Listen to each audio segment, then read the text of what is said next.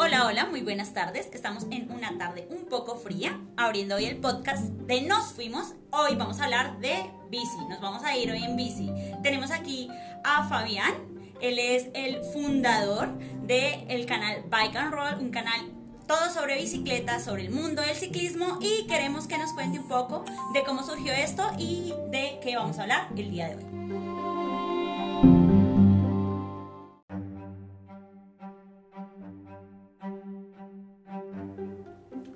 Tal? ¿Cómo van? Hoy estamos en una tarde algo fría y expectantes ante la carrera que se realizará mañana. La primer clásica, el primer monumento del ciclismo, la Milán San Remo, desde Italia.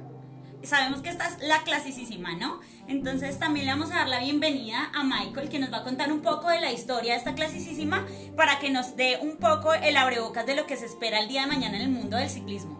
Bueno, este es un, este es un monumento de 5. Esta ya mañana 8 de agosto se celebra la edición número 111. Entonces es muy importante ya que es una clásica un poco vieja, no tan joven.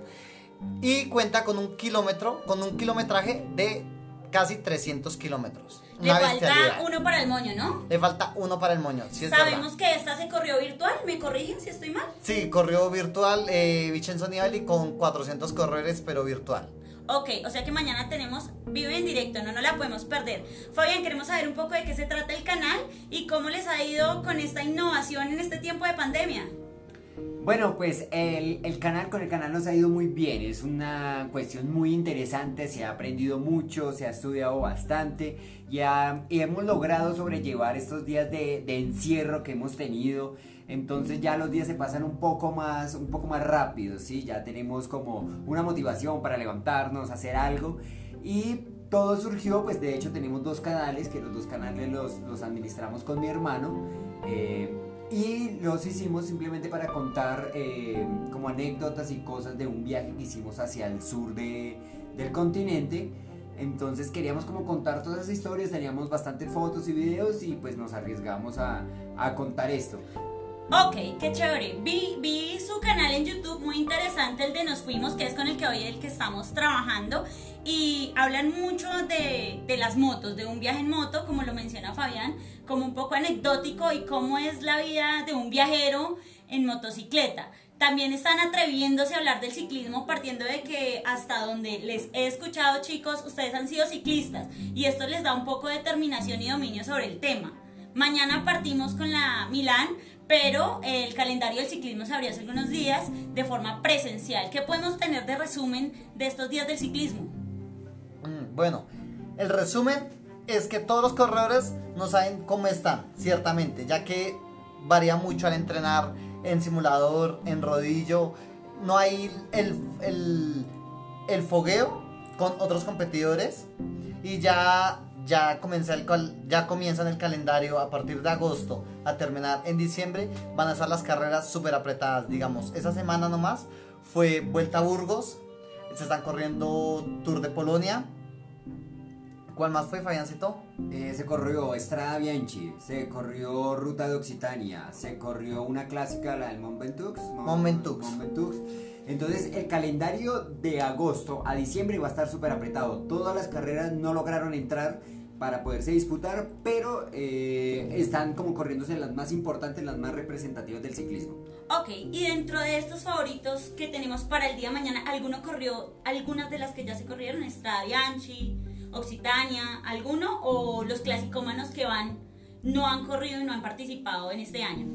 No, sí, claro, ya los ya ya digamos, ya los equipos están aprovechando carrera que hay, carrera que van los corredores para poner punta velocidad para el tour para comenzar a hacer una selección para llevar a los mejores.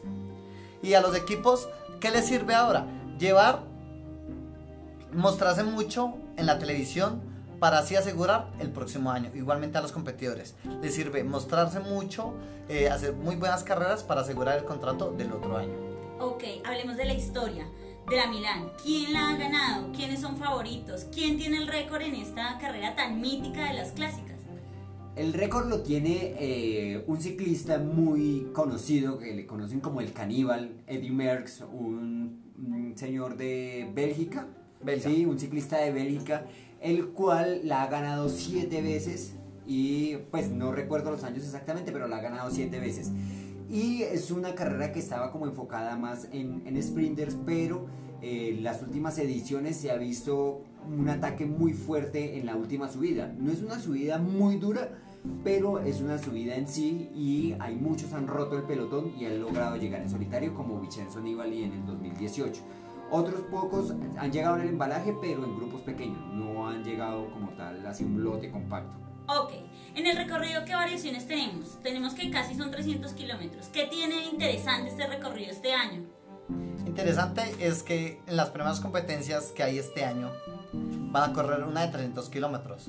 Entonces pueden haber chicos con pálida, pueden haber muchos retiros como pasó en la Strada Bianchi, que hubieron muchos retiros, nomás terminaron 42. Entonces eso lo hace exigente porque van a haber muchos corredores que se pueden sentir bien haciendo los rodillos, pero ya compitiendo ya en la carretera es muy diferente. Hablando un poco de esos retiros, Michael, como tú mencionas, en la estrada lo que pasó fue que las condiciones climáticas fueron un poco adversas. ¿Qué se espera mañana en la Milán? En la Milán está, mm, como vimos en, en la Strada Bianchi, mucho calor. Entonces, yo creo, a priori, oh, a priori, oh. yo creo que mañana va a haber igualmente mucho calor. Estaba viendo aquí en, en internet, por ejemplo, dice que el- la máxima temperatura que se va a registrar es más o menos 34 grados. O sea, va, va a calentar, va a calentar bastante. Y además tenemos que recordar que son 300 kilómetros, son más o menos como 6 horas de carrera. 6 horas de carrera, sí, claro, son, son 300 kilómetros. Y el promedio, o sea, el promedio no bajará de 40 kilómetros por hora. O sea, es algo bestial. Y ya que los competidores no han tenido vueltas para prepararse, para tener esa punta de velocidad. Y también los vemos un poco desconcentrados porque hemos visto caídas. O sea, hemos visto siempre hartas caídas en las poquitas etapas que han corrido. Es un tema, qué pena, qué pena. Eh, Ese fue un tema controversial, la caída del corredor Fabio Jacobsen, ocasionada por una invasión de carril de- del corredor Dylan Groenewegen. Pero pues están todos que piden la cabeza de ese pobre muchacho. El director de, del D-Connect, del equipo del afectado, está, interpuso una demanda por intento de asesinato. ¿Qué opinarías de eso? ¿Es exagerado o...? Algo así pasó en el Tour hace unos años, ¿no? Me corrigen, muchachos. Una invasión de carril y uno de los favoritos eh, de, la, de los sprint fue sacado eh, por esta invasión de carril. Sí, pero, pero digamos, ya en el sprint, ahí ellos van a sangre fría. O sea, ellos nunca tocan el freno. Digamos, en la caída que pasó, ustedes ven hasta el último momento, el, el, el del loto no suelta las manos del manubrio. O sea, no la suelta y todos los que se cayeron no sueltan las manos del manubrio. O sea, ellos van sin, sin frenar. O sea, si nos caemos, nos caemos, pero ellos siempre van sin tocar freno.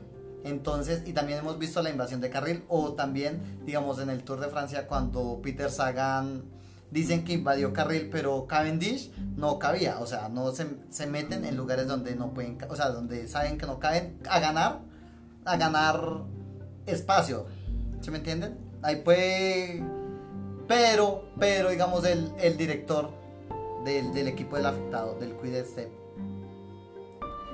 pone la demanda porque una temporada tan corta, caerse en los primeros días, o sea, te afecta todo el año. Sí, es Digámoslo trágico. Digamos, Sebastián Henao, que se cayó el primer día. Ya, Claro, se, para nuestros pedalistas colombianos. ya se tira toda la, la, la poquita temporada que hay, ya se la tira y pueden estar arriesgando el calendario el otro año. Sí, pero por ejemplo, eh, la- yo tengo mi propia versión, digamos, de la, de la ocasión que eh, Mark Cavendish tuvo el accidente con Peter Sagan. Y es que sí, tal vez Mark Cavendish trató de pasar por donde no cabía y, mm, digamos, en las imágenes se ve como que el otro le saca el codo, pero pues usted no bota. Eh, Hemos, hemos estado en lotes, Michael, y usted sabe que usted no bota nadie empujando. A veces usted lo que busca es su espacio, incluso simplemente. Entonces, en esa ocasión no. En esta otra ocasión tampoco lo veo yo como tan extremo para llevarlo a, a- a una demanda para... Por, Una instancia por- jurídica. Una instancia jurídica tan agresiva por intento de homicidio. Sí, dice que tiene que ir a la cárcel. Entonces, eh, él sí invadió el carril, pues si lo podemos ver tal vez guiándolos por la línea blanca de divisora del, del carril, podemos ver que, que, sí invadió un poco el carril, sí se iba acostando contra, contra las barandas y lo que lo hizo aún todavía más trágico es, es que estábamos al lado de unas líneas de, del ferrocarril, no sé si eran de ferrocarril o de una línea férrea, algo así, y pues lo hizo aún todavía más aparatoso. ¿Consideran ustedes que eso también tiene que ver con que no ha habido entrenamiento fuera y eso también hace que la técnica en espacios reducidos pueda tener algo que ver? De pronto la adrenalina. O sea, la adrenalina porque ya en el sprint, eh, o sea, uno en un sprint no piensa, o sea, piensa nomás en cruzar la meta. O sea, si, si, si el muchacho el loto, yo no creo que lo haya hecho a propósito, y a nadie, o sea, en el ciclista, los ciclistas son rivales en la competencia, pero son amigos en la carretera. Entonces ellos pueden saber desayunar juntos. O sea, no lo pueden pensar y ellos no pueden analizar de, momento como, uy, aquí ya pasé, no. Además que esto sería fulminante también para la carrera de este otro pedalista, ¿no? Porque si la demanda surge y en una instancia jurídica llegara a pasar, pues su carrera como ciclista estaría totalmente, pues no podríamos desahuciarlo, ¿no? Pero sí sería algo triste también y trágico. Sí. Podría que, los equipos podrían no volver a contratarlo, ¿sí? podría quedarse sin equipo y terminar el contrato y y nadie quiere contratarlo y tal vez termine equipos de segunda o tercera división siendo estando en tan buen nivel, ¿no? Estando entre los entre los que ganan. Igualmente es que esas invasiones de carril siempre han pasado. De pronto esa se, mayor, se pasó a, a, mayores por la caída tan, tan tremenda que tuvo. Que el lote era grande también para ese sprint, era, era bastante grande. Pero sí invadió harto el carril, Michael. Uno ve los videos y sí invadió harto, harto el carril porque, porque usted ve, digamos, la línea blanca y él más o menos iba como por la línea blanca, la que pues, el espacio era un carril y él terminó prácticamente casi contra las barandas. Entonces sí hubo una invasión de carril bastante agresiva. ¿Que tiene que haber una sanción? Claro. Pero yo no voy a que sea pues una sanción de estas que están mencionando pues ya hasta la cárcel, ¿no? Tal vez tras del hecho se fracturó la clavícula. Yo creo que ya este año tampoco va a correr eso. Sí, igualmente Renko Evenpoel. Renko, pues ese es el joven. Renko, sí, Renko Evenpoel dijo, dijo que, que, que, lo tenían que, que sancionar de por vida, imagínense. Pues a mí no se me hace porque lo han o sea, a mí no se me hace en teoría. Bueno, ahí yo no lo crucificaría tampoco. Y hay que ponernos en los zapatos de todos, ¿no? Lo que dice Michael es muy verídico, no, no se considera o no se ve la situación desde la cámara eh, como me le atravieso a posta porque la tengo contra él y lo quiero hacer caer. Son cosas, situaciones de carrera. Esperemos que, que esto avance de la mejor forma, que el pedalista más afectado en su salud se recupere prontamente y lo volvamos a ver de nuevo en las calles dando mucho de qué hablar del ciclismo y que no pase a mayores tampoco con el ciclista que está ahorita en un marco legal un poco complicado. Estábamos hablando un poco de Peter Sagan y lo mencionamos por otra situación eh, paralela que sucedió hace algunos años en una de las más grandes y ustedes lo ven como favorito para el día de mañana. Él siempre será un favorito. O sea, de hecho, prácticamente todos los que lleguen a la línea de meta eh, están muy, o sea, están para ganar, o sea, simplemente es un watt más y pasan la meta y ganan, o sea, todos están muy, muy cerquita. No lo hemos visto, es muy bien, ¿no? En, en la Strada Bianchi, pues perdió bastante tiempo. De hecho, ¿terminó? No. No. No, terminó. No, pero Peter Sagan siempre va a ser alguien para marcar. O sea, y en estas clásicas, mucho Y en estas clásicas, mucho más. Porque, o sea, lo que, lo que decimos, igualmente Peter Sagan dijo que iba a correr lo que más pudiera este año para mostrar más tiempo al aire su, la marca del equipo de el Bora. Ok, sí, que realmente con él esta marca ha logrado eh, muchísima publicidad, muchísimo auge, gracias a bueno, una imagen muy carismática que es él. Queremos también hablar un poco de los pedalistas latinoamericanos que tenemos el día de mañana en la Milán.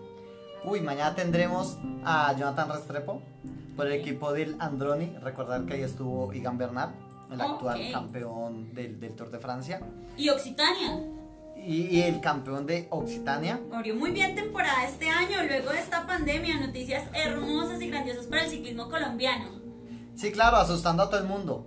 Renko ganó la Vuelta a Burgos y él mostró que también tiene, que también está muy bien, ganando la ruta de Occitania. Este tour que se viene está de mucha adrenalina.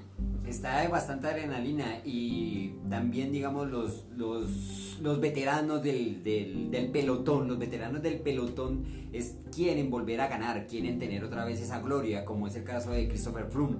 Pero estos jóvenes verdaderamente parecen imbatibles, o sea, están muy, muy fuertes. Entonces no sé hasta dónde, hasta dónde puedan, con su experiencia, lograr un cajón en el podium o la camiseta amarilla.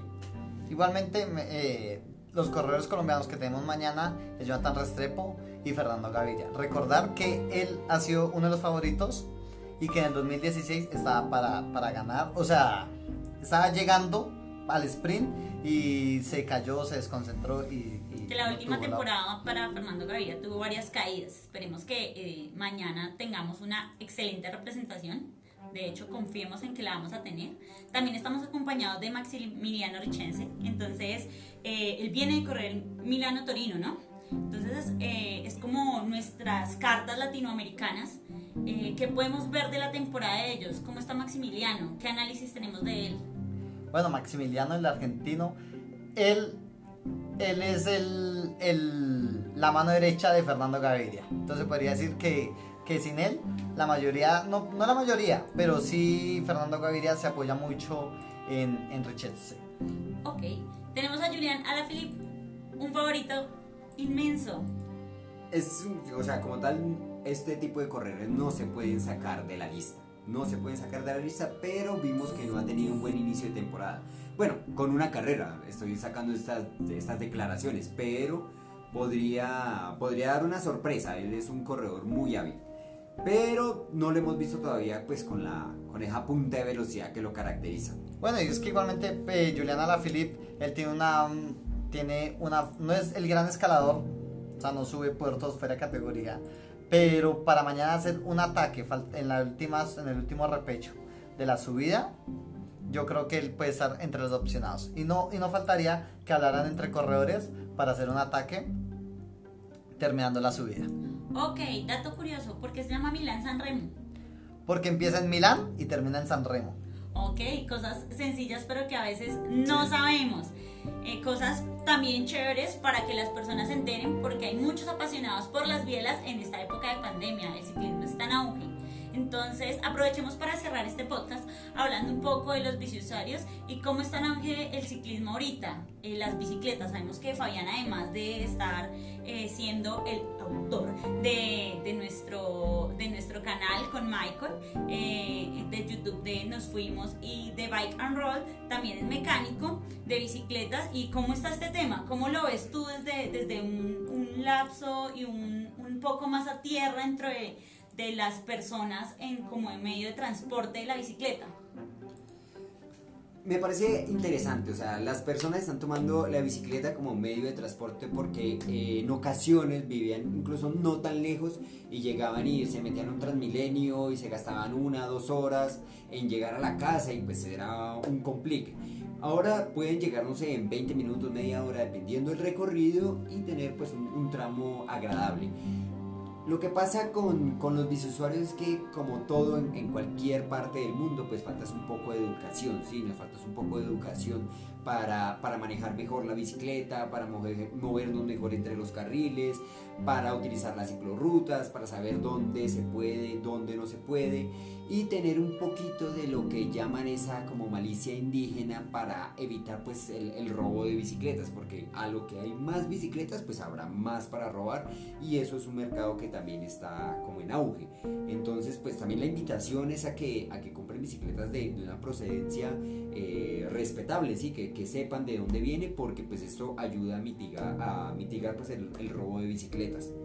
Michael, tú que has entrenado ciclismo desde muy joven, quisiéramos que nos dieras unos tips para estas personas que se están entrando en este mundo del ciclismo, este mundo sobre ruedas, eh, cómo enamorarnos más, eh, qué podemos esperar para mañana, cómo nos podemos programar para ver esta Milán, ¿qué nos aconsejas?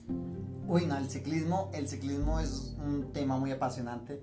Yo creo que ese tema sería para un podcast, para otro podcast, porque es, es muy largo. Pero digamos, para, pero, pero para mañana, lo ideal sería hacerse un desayuno bien rico, sentarse en el sofá o en la cama y prender el televisor y ver la Milan San. Y esperar y hacerle apuesta a un corredor al que le guste al, al oyente y hacerle barra. Y ahí se comienzan a enamorar del ciclismo. Ok, este ha sido nuestro podcast del día de hoy. Esperemos lo hayan disfrutado. Si usted está disfrutando y le gusta la bicicleta tanto como a nosotros, nunca olvide llevar su casco bien puesto sobre cabeza, revisar sus frenos y buenas rutas. Feliz tarde. Chao. Hasta luego.